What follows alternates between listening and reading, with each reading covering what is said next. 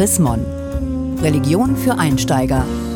Liebe deinen Nächsten wie dich selbst. Ein zentraler Satz aus dem dritten Buch Mose. Das entsprechende Kapitel 19 ist folgendermaßen überschrieben. Gesetze zur Heiligung des täglichen Lebens. Können wir heute noch das Liebesgebot oder besser Gesetz so verstehen, wie es geschrieben steht? Also, liebe deinen Nächsten wie dich selbst. Geht das überhaupt? Die Frage von Religion für Einsteiger im Chrismon Septemberheft. Und auch die Frage an Henning Kiene, Pastor im Kirchenamt der Evangelischen Kirche in Deutschland. Herr Kiene, wie sehen Sie das? Entweder es geht von selbst oder es geht gar nicht. Das kann man. Jeder Mensch hat eine Beziehung zu sich selbst und jeder Mensch hat zumindest die Anlage, auch sich selbst lieben zu können und sich selbst schätzen und wertschätzen zu können. Wenn das irgendwie kaputt geht, dann geht es meistens erst äh, in späteren Jahren kaputt. Aber der Mensch ist an sich als ein Wesen geschaffen, das zu sich selbst eine Beziehung hat, das eine Beziehung zu einem anderen haben kann, einem anderen Menschen und eine Beziehung zu Gott. Immer in diesem Dreieck, so kann man sich den Menschen am besten vorstellen, zwischen sich selbst, zwischen Gott und dem Nächsten. Aber wie mache ich das, mich selbst zu lieben, damit ich auch den Nächsten lieben kann? Die Frage, wie ich dazu komme, mich selbst lieben zu können, hat natürlich damit auch zu tun, dass ich mich selbst auch geliebt fühlen möchte. Und zwar sowohl von Gott wie auch von dem anderen Menschen. Wenn ich das spüre, habe ich eine Chance, auch andere Menschen lieben zu können und mich selbst lieben zu können. Das ist, es ist immer eine Frage der Balance. Oder man kann das auch sagen, ich Mensch bin wie ein, ein Schemel mit drei Beinen. Das eine Bein ist die Liebe, die ich zu mir selbst habe. Das zweite Bein ist die Liebe, die zwischen anderen und mir hin und her geht. Und das dritte Bein ist die Liebe, die ich zu Gott habe. Fehlt eins der Beine, kippt der Schemel. Bleiben wir nochmal beim Schemel. Nun ist es ja so, dass eines der Beine kürzer sein kann und er wackelt trotzdem nicht.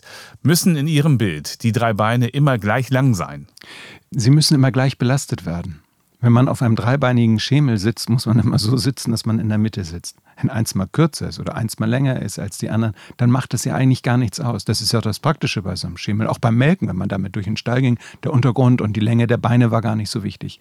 Aber man muss balancieren. Äh, und muss auch immer ein bisschen aufpassen, dass man nicht umkippt. Insofern ist dieses Bild vielleicht ein Moment ganz pfiffig und man kann sich das vorstellen und man spürt ja auch den Schimmel, wenn man davon spricht, schon unter seinem eigenen Hintern und merkt dann, hallo, sitzt du eigentlich in deinem Leben wirklich gerade? Wenn jetzt aber doch mal jemand nur auf sich selbst bezogen ist, kann der dann überhaupt seine Nächsten lieben? Nein, kann er natürlich nicht. Aber es ist dann die Frage, ob diese Selbstliebe die Liebe ist, die Gott meint dieses Ermöglichen, dass Gott Liebe ermöglicht, dadurch, dass er den Menschen das zutraut, schließt eigentlich diese hundertprozentige Selbstverliebtheit und sich Selbstspiegelei aus. Und man muss bitte auch noch mitbedenken, dass du in den äh, Büchern Mose gesprochen wird, ist nicht nur die einzelne Person, sondern spricht immer auch Gruppen, auch Stämme, Verbände, Familien an. Das Du, das ich als einzelne Person, die sich im Spiegel sehen kann, gemeint ist, dieses Du ist der Bibel relativ fremd. Wenn man sich die komplette Bibelstelle bei Mose anschaut, dann steht da, du sollst deinen Nächsten lieben wie dich selbst. Aber dann geht es ja noch weiter. Und zwar steht da auch, ich bin der Herr. Das klingt doch stark nach einem Befehl. Es geht ja darum, auch Gesetzmäßigkeiten festzulegen.